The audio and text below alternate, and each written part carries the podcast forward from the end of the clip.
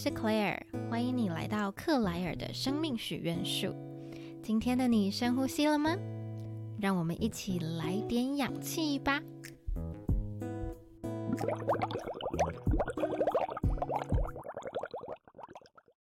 第一集我要和你聊一聊什么是 Life Coach，以及它起源于哪里，和心理智商有什么差别，什么样的情况适合找 Life Coach，这些内容我都会在这集与你分享。好，那 Life Coach 顾名思义就是生活教练、生命教练。它的起源其实，在文献中并没有一个明确的发基点，或是没有一个明确的发明人。因为每个人，或者是说每一个灵魂，它其实与生俱来的天性就是会想要一直进化。每个人都在努力的让自己变得更好。但如果说是 coaching 这个概念，大家最容易联想的就是可能在运动场上的那个教练。当运动员他想要发挥更多的潜能，来帮助他达到运动上面的优异表现的时候，身边常常会有一个从技术面以及心理层面来引导他的那个教练。可是，如果我们说是生活面向一点的 coach，其实最早可能可以追溯到像是那种宗教面的心灵寄托，或者是东西方文化都会有的圣贤哲人，像西方的苏格拉底呀，或者是东方的老子，这些他们都是在做教化人心类的一个事情，也可以归类为一种 life coach。但真正说到 life coaching 比较被大家重视，大约是在一九八零年代。那时候有一个美国人叫做 Thomas J. Leonard，他可以说是个人教练发展的主要贡献者。那由他其实创立了各式各样的教练协会，于是陆陆续续的在英国跟美国就开始有人成立 coaching 的组织。在众多的组织兴起的之下，其实啊，在一九九五年代的时候，就有一个目前是世界上规模最大的非盈利教练组织协会，他们成立了，也就是 ICF。International Coach Federation，它成立的目的在于推广 coaching 这门教练技术的应用，以及提升教练的专业能力。那直到两千年之后，尤其是到二零一零年，才真正开始流行起来 life coach 这件事。嗯，有一部分其实是我个人的理解啦。其实这几年呢，像是 life coaching、身心灵领域，或者是心理类的这些书籍，会开始如雨后春笋般大量的出现。其实有很大一部分是因为人们呢，相较于以往爸妈或者是爷爷奶奶的那个年代，他们那个时候比较会为了衣食温饱而烦恼。可是，直到我们现在这个年代，科技特别的发达，经济也比以前还要好。那在这样子衣食无缺的情况之下，大家反而会开始想要寻求那个更好的自己，会想要去探索你的内心，你真正想要的是什么？那这就是其实，嗯，coaching 发展到现在的一个状况。我们大家在台湾呢，其实很有可能是没有听过 life coach 这件事情的。不过，它在欧美其实是非常流行。我在想，有可能是因为亚洲或者是台湾这些文化的关系，会使得嗯，像心理咨商啊，或者是这种美国所谓的 therapist，它的盛行量那么的好，所以可能像 life coach 这个东西，就是又更少人听过。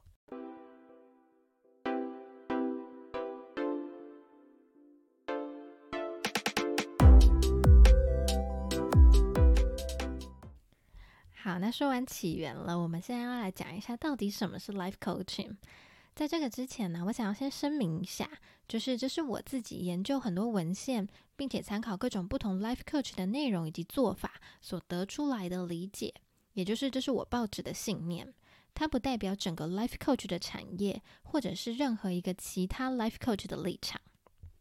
那我心目中的 life coaching，它其实是透过倾听、理解、陪伴，以及透过不同方式的引导，去帮助每一个人能够看到自己更多的可能性。我希望他们来跟我 coaching 的时候，可以发掘自己更多的潜能，然后不会再把自己身上那些标签，觉得啊自己就是拖延症的人，或者是三分钟热度就是不好，等等等的这些呃状况，我可以帮助他们，就是用另外一种角度来诠释这些内容，来过上更好的生活。嗯，简单的来说，就是我希望他们可以因此而更喜欢自己，更懂得爱自己。而且发现生命中有更多不同的可能，然后有更多的希望。那我会这样子想，其实是因为，嗯，人们常常很多时候觉得卡关或者是有烦恼，是因为在这些问题或者是困扰的背后，你的心里面有一个限制性信念把你给绑住了，而你没有发觉。当你的生命呢，在被一个比较狭隘的观念导航的时候，很多你的潜能就很难被发挥，因为你根本就不相信自己做得到。你觉得你就是一个充满缺点的人，或者是你觉得你现在看到的路就是只有这一条，你没有办法看到其他的可能性。因此，我的 life coaching 模式是会引导每一个跟我 coaching 的人，我会问他们不同深度跟广度的问题，协助他们进行自我探索，透过往自己的内心寻，去解开那个结，找到属于你的答案。那也许你可能会好奇说，那所以这到底是怎么样进行的？我可能就很直白的跟你说。这个过程当中都蛮看起来像是一个在轻松的随意聊聊的感觉，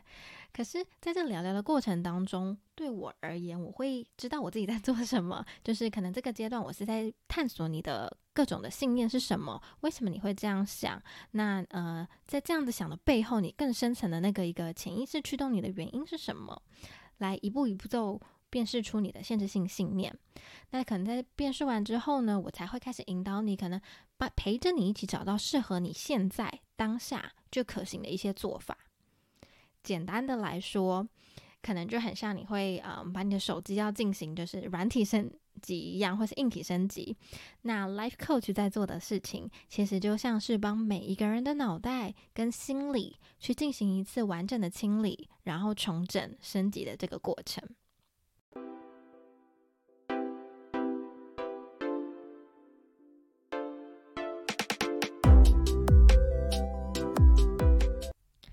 说到这里，你可能会好奇，life coaching 跟心理咨商到底差在哪里？在回答这个问题之前呢，我还是要先声明一下，就是我其实没有办法代表任何一个 life coach 的立场，也没有办法代表任何一位心专业的心理咨商师他们的立场。我并没有所谓的嗯心理咨商相关的一个。真正的一个执照或者是背景，我只有可能自己去看过很多相关的书，然后也有在呃学校的时候有修过课，去做过实习。可是我其实啊，并不是这个领域的一个专家。那我现在要分享的点，都只是我自己的诠释。所以就是，如果有任何人，或者是可能这些领域专业的专家们想要来跟我做一些指点，我都非常欢迎。所以，究竟 life coaching 跟心理咨商的差别在哪里呢？我想先请你想象一下，如果现在有一条线在你眼前，然后这条线它代表的是每一个人的心理健康程度。这条线上面有刻度，标示从负十到零，然后再从零到正十。所以，如果是落在负十到零这个区间的人，表示你很可能有忧郁倾向，或者是你有心理疾病等等的。这个时候，我会觉得你要求助的对象是更专业的心理咨商师。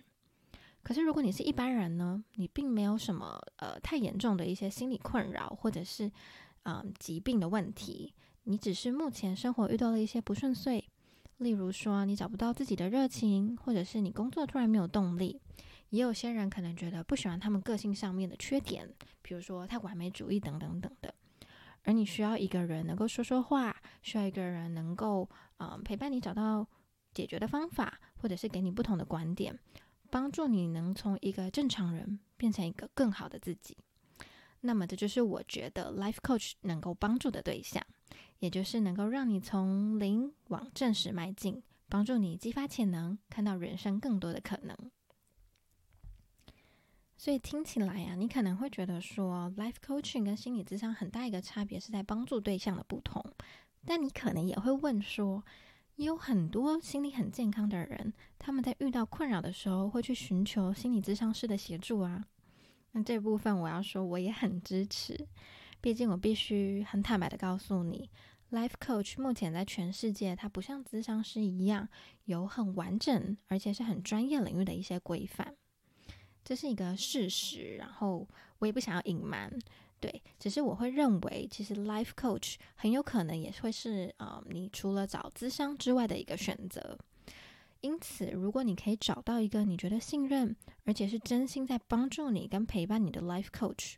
那么我想一切就是缘分，而且是值得的。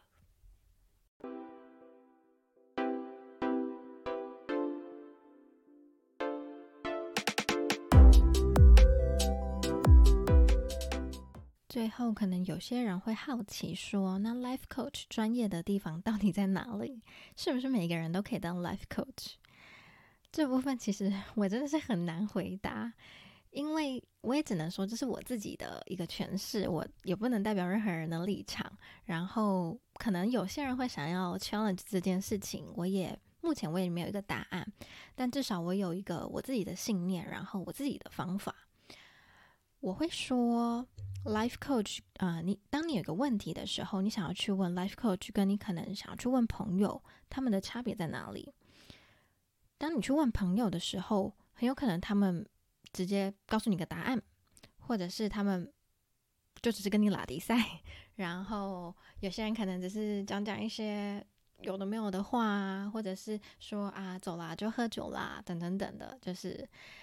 嗯，不是每一个人可能身边都会有一个很愿意倾听他，然后陪伴他的那个朋友。但是我觉得 life coach 可以做的第一件事情就是倾听跟陪伴，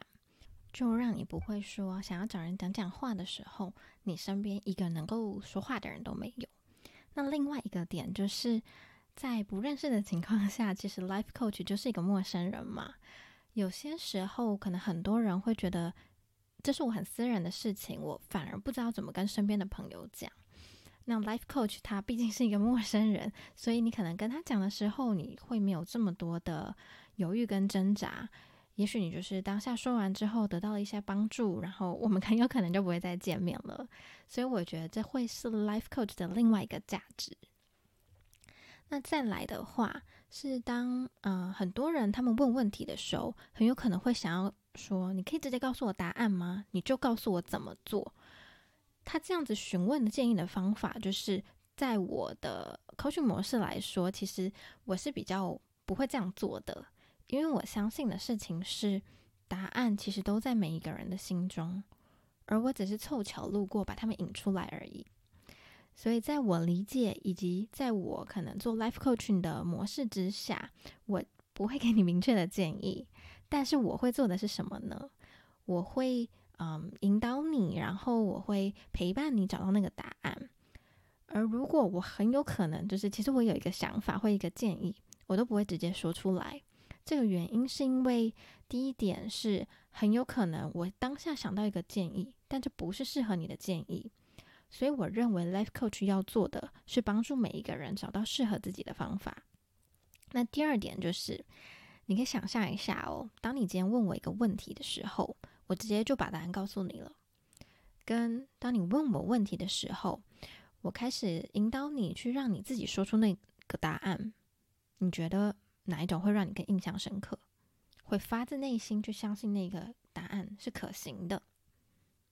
所以，这其实就是我觉得做 life coaching 最迷人的地方，也是我自己的 认为的专业来源。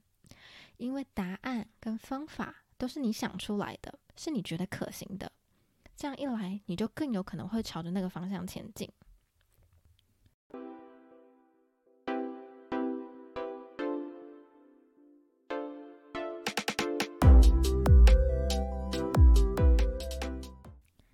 那最后啊，我想要跟你分享的是，说谁到底适合找 life coach，或者是你有什么样的主题是可以找 life coach 聊的呢？第一个啊，其实是如果你只是嗯有些事情你不知道要跟谁说，或者是你想要找一个陌生人听听他的观点，你想要单纯找人聊聊，这种时候 life coach 是能够帮助到你的。那另外一种的话，是你真的有一个困扰的议题想要处理。比如说，曾经跟我做过 life coaching 的人，有，嗯，他们有想要讨论过自己的生涯规划，可能不知道自己下一份工作要换什么，或者是自己毕业后的出路是什么。那也有人问过我说，他想要学吉他，可是他总是觉得很容易发懒、拖延，排不出时间练习，这个也会是一种议题。然后也有遇过，有的人可能是，嗯，他写论文，可是他却因为恐惧啊，或者是可能跟别人比较完美的心理这些等等等，让他不敢下笔。然后有些人他会是想要做副业，可是他不知道怎么安排时间，然后他有担心、有恐惧，这些都是有跟我扣询过的人。那另外一种类型的话，可能就会是有些人觉得是自己个性上面想要嗯调整的，可能是觉得自己比较小气呀，或者是有些人不知道怎么鼓励自己，他们可能觉得很没有自信。那这些也都可以找 life coach 寻求协助。我想跟你分享的一个观点是说，其实万物运行的道理跟法则就不出那几种，然后市面上有非常多心理类的书籍。或者是 YouTube 影片，或者是你身边的人都在告诉你要怎么样变得更好。我其实非常鼓励大家能够在不同的地方找到能够让你自己成长的方式。我也很相信的一件事情是说，答案其实都藏在你的生活当中。但是如果呢，你看了那么多的语录，看过了那么多的鸡汤，然后那么多的书，寻求了很多人的帮助之后，可能你心中的结还是没有办法解开，你还是有那个疑惑。那么这种时候，也许一对一 life coaching 的方法，有机会能够真正的深入到你的内心，卸下你的心防，然后去陪着你找到那个真正的答案，解开你心中的结。只要你愿意给自己一个机会，然后始终怀抱的希望，我相信就是每个人他都会有一些嗯上天眷顾你的地方。所以最重要的事情就是千万不要放弃希望。然后只要你肯寻求，就肯定会有人愿意给你帮助的。